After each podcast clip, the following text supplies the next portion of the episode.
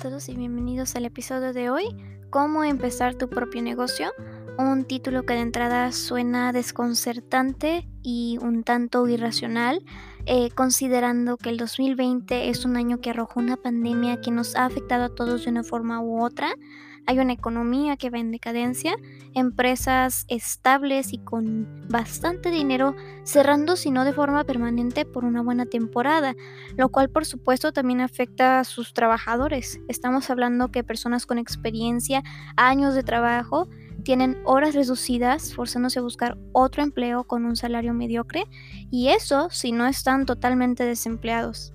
Esto por supuesto lejos de animarnos, motivarnos, alentarnos a poner nuestro propio negocio, nos hace pensar que no es el momento correcto, lo cual en cierta forma por supuesto que es totalmente comprensible, pues es una realidad que estamos viviendo el día a día.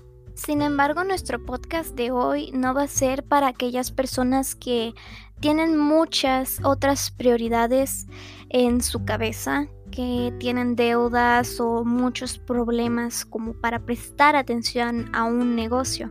Eh, por supuesto que están más que invitados a escuchar esto y hacer las cosas en otro momento, eh, pero esto va más bien dirigido para aquellas personas que quieren, más piensan que no es el momento adecuado para poner un negocio, porque es donde entra la parte tan importante donde inicia todo y donde depende qué tan lejos llegaremos, qué éxito vamos a alcanzar.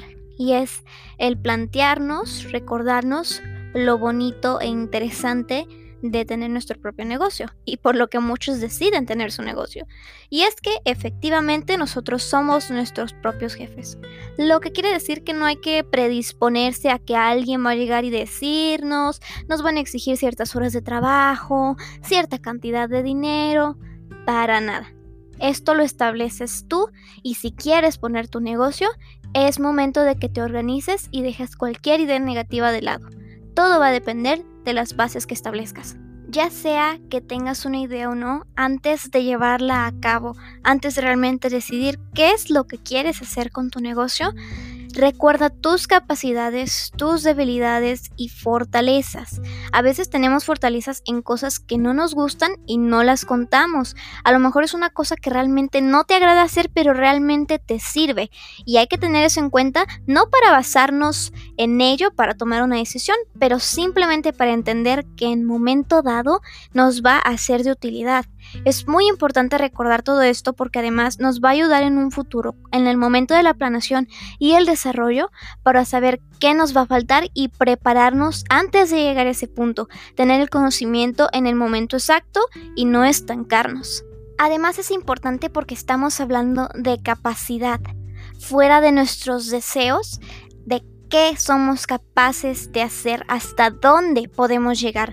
Pues muchas veces nuestro error es proponernos una meta súper difícil o no difícil, sino que lleva tiempo, lleva dedicación, lleva mucho más que proponérselo. Eh, necesita que lo hagas, que lo planees y que lo lleves a cabo. Muchas veces queremos hacerlo en menos tiempo del que tenemos o menos tiempo del que realmente requiere. Al fin y al cabo, si vas a poner tu negocio, quieres poner algo bien, no algo que se quede a medias. Teniendo ya esto bien definido y claro, ahora sí podríamos pasar a la parte de qué quiero, no solamente en la idea de nuestro negocio, sino ¿Qué busco? ¿A dónde quiero llegar? Hay personas que lo hacen por dinero, por un ingreso extra, porque es un hobby que le gusta. Hay muchos motivos diferentes por los que cada persona quiere o debe de poner su propio negocio. Entonces tienes que plantearte a dónde quieres llegar, pues al fin y al cabo la disposición mental, esa motivación y esas ganas de hacer las cosas es lo que va a mover todo. La voluntad y una buena planeación van a ser la base de tu proyecto. Fuera del dinero o el tiempo que tengas que invertir, este es el siguiente paso, justamente organizar. Solamente plantea una meta que se ajuste a tus necesidades y a tus gustos. Puedo hacer esto con el tiempo que organicé y puedo hacer esto con los pocos recursos o a lo mejor ninguno que tengo. puedo realizar esto y esta me parece una meta razonable. Es más, date unos días de más, no para que consideres que esa es la fecha límite de proyecto, sino para que si te surgiera algún inconveniente no hubiera un retraso en sí, sino que lo entregues a tiempo. Digamos que estás haciendo la tarea una semana antes de que tengas que entregarla para no estarte apresurando de último momento. Es exactamente lo mismo y no sentimos tanta presión ni estrés al momento de realizar las cosas. Sobre todo al establecer todas estas bases tan importantes, hay que recordarnos que solamente el inicio. Siempre queremos hacer muchas otras cosas, agregar más cosas al proyecto que apenas está empezando, pero hay que entender que para llegar a ese punto hay que ir pasito a pasito. Tener un negocio no es para cualquiera, pero si tú estás escuchando este podcast es porque no eres cualquiera y quieres poner tu negocio. Es algo súper importante entonces que te recuerdes esta parte hay que tener mucha paciencia y mucha dedicación en nuestro proyecto. No hay que desesperarnos, las cosas van a salir. ¿Vamos a fallar? Claro que sí, pero ahí está el detalle de los errores. No solamente vas a tener toda esa preparación con la que te sentaste y organizaste para poder lograr las cosas. Además vas a tener datos que te indican de si eso funciona o hay que hacer un cambio. Es por eso que tener un negocio también se trata de aprender de nuestros errores, de aquellas cosas que nos faltan, incluso de las cosas que nos sobran. Muchas veces también otro error que cometemos es omitir esas cosas que creemos o a lo mejor sí, ya sabemos, pero la verdad es que es mucho mejor reforzar tus conocimientos que dejarlos de lado y que luego te falte y tengas que regresar. Mejor tómatelo tranquilo, a lo mejor va a haber una parte que no va a ser tan divertida o sencilla que otras, pero es igualmente necesaria, solo te sirve para reforzar tus conocimientos. Y no está de más agregar que por esto también hay que tomar en cuenta que cada persona aprende de forma diferente. Algunos se inspiran y ya están creando el logo, están diseñando los colores, están planeando la imagen, pero al fin y al cabo guarda una idea que al verla tú ya refrescas en tu memoria que fue lo que tenías planeado. Otras personas prefieren los resúmenes, a lo mejor hacer un video, a lo mejor grabar una nota de voz o simplemente hablarlo en voz alta. Es una forma de aprendizaje al fin al cabo. Es una forma en que tú estás reforzando lo que estás haciendo, entendiendo u organizando. Sé que en sí puede sonar repetitivo y cansado, pero realmente es esencial para cualquier plan que vayas a proponer pues en base a qué también te organices va a salir absolutamente todo, inclusive antes de que tengas una idea. Si te propones más tiempo del que tienes, entonces las cosas no van a salir como quieres o como deben de salir. Si tienes muy poco dinero y te propones poner tanto, entonces eso implica poner de tus fondos personales e implica hacer un gasto que a lo mejor no deberías de hacer. De una forma u otra te está afectando y en un futuro te puede desalentar a seguir con el proyecto. Por eso establece tus bases bien. Lo recalco una última importantísima vez. Establece bien a dónde quieres llegar, piensa bien las cosas. Va a ser un momento un poquito pesado y complicado, pero si tienes esto bien organizado, todo lo demás va a fluir perfectamente. Entonces, ahora sí, si consideramos que estamos listos, ya es momento de pensar de qué vamos a hacer nuestro negocio. Si tú ya tienes una idea, de todas formas es importante que lo escuches, son consejos, una forma de reforzar también todas esas opciones que te ofrece este mundo. Por ejemplo, las redes sociales, puedes hacer una página web, un blog, puedes vender productos por internet. Yo creo que no importa cuál sea tu negocio, al fin y al cabo las vas a necesitar. Entonces ya de entrada son indispensables para informarnos y para difundir aquello que queremos dar a conocer que sería nuestro producto o a lo mejor nuestras ideas, lo que sea que vayamos a hacer. Es por eso que hay que detenernos a ver los productos de nuestro alrededor, las marcas, todos esos negocios que tienen éxito, no para copiarles, sino para darnos una idea de lo que funciona. Y yo te puedo resumir qué es lo que funciona. Algo simple, pero funcional. Uno no necesita complicarse. Solamente tienes que utilizar objetos de la vida cotidiana o un objeto sencillo pero único. Es lo que la gente busca, algo simple, funcional y original. Y la verdad es que sí, puedes agarrar una diadema y darle tu propio estilo. Puedes a lo mejor comprar camisetas blancas, hacer un diseño e imprimirlo en las camisetas. Y ya con eso vas a traer público, siempre y cuando por supuesto trabajes en la imagen. Solamente hay que entender que una idea para que funcione, para que se venda, tiene que ser sencilla y única a su vez. Por supuesto que no es tan fácil como se escucha, pero hay que recordar que todos somos diferentes. Y si bien podemos tener un gusto común, también hay cosas que nos diferencian de los demás. Hay cosas que a lo mejor tus amigos te dicen, oye, qué padrísima tu personalidad, esta parte de ti me encanta. Y eso lo puedes utilizar en tu producto. Puedes reflejar esa parte que tú o otros aprecian de ti para hacerlo tu marca personal. Desde una paleta de colores hasta un filtro que usas en Instagram. Es algo que funciona más de lo que piensas. Tan solo recuerda esos comerciales o esas marcas cuyos logos ves y ya sabes de qué se trata. Ya ves que está pasando el comercial de YouTube, nada más escuchas la cancioncita, ni siquiera estás viendo y ya sabes de qué se trata, porque es una marca, es algo llamativo y que se te queda grabado en la cabeza. Esto por supuesto sin contar aquellos que son anuncios repetitivos y cansados. Ya que tu creatividad te dé una idea padrísima, Puedes hacer inclusive experimentos si por algo no estás convencido. Puedes desde combinar dos ideas que a lo mejor no son suficientes por separado hasta empezar a subir imágenes en tu Instagram de lo que tú crees que representaría tu marca y ver cuál es la más gustada, qué es lo que opinan las personas de eso. ¿Les gustan esos colores? ¿Les gustan más estos otros? ¿Qué es lo que le parece a mi comunidad? Y de ahí puedes basarte en un resultado eh, más mm, específico, mejor porque en este caso si estás indeciso ya tienes algo en que basarte más allá de tus pensamientos. Incluso si planeas tener varios estilos, tiene que haber algo que sea tu marca.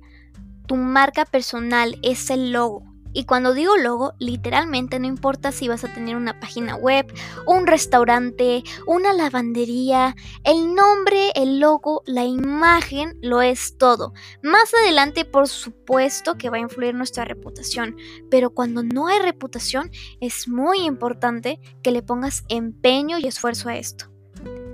Por ejemplo, si tú planeas hacer una línea de ropa, a lo mejor haces una blusa blanca con muchos estilos diferentes, pero que todas coincidan que tienen una flor, que tienen un corazón, o que la etiqueta es muy característica, que a lo mejor es de esas camisas que al bajar el bolsillo tiene una figurita haciendo algún tipo de gesto, algo divertido, algo que la gente quiera compartir. Aquí podemos ir metiendo un poquito la publicidad, pues al fin y al cabo vas a crear, idear un producto con el que tu espectador, tu público se identifique. También por eso es importante definir al momento de decidir cuál va a ser tu producto y tu idea, a qué mercado te estás dirigiendo todas las edades, algo familiar, algo juvenil, algo para adultos, algo para ancianos.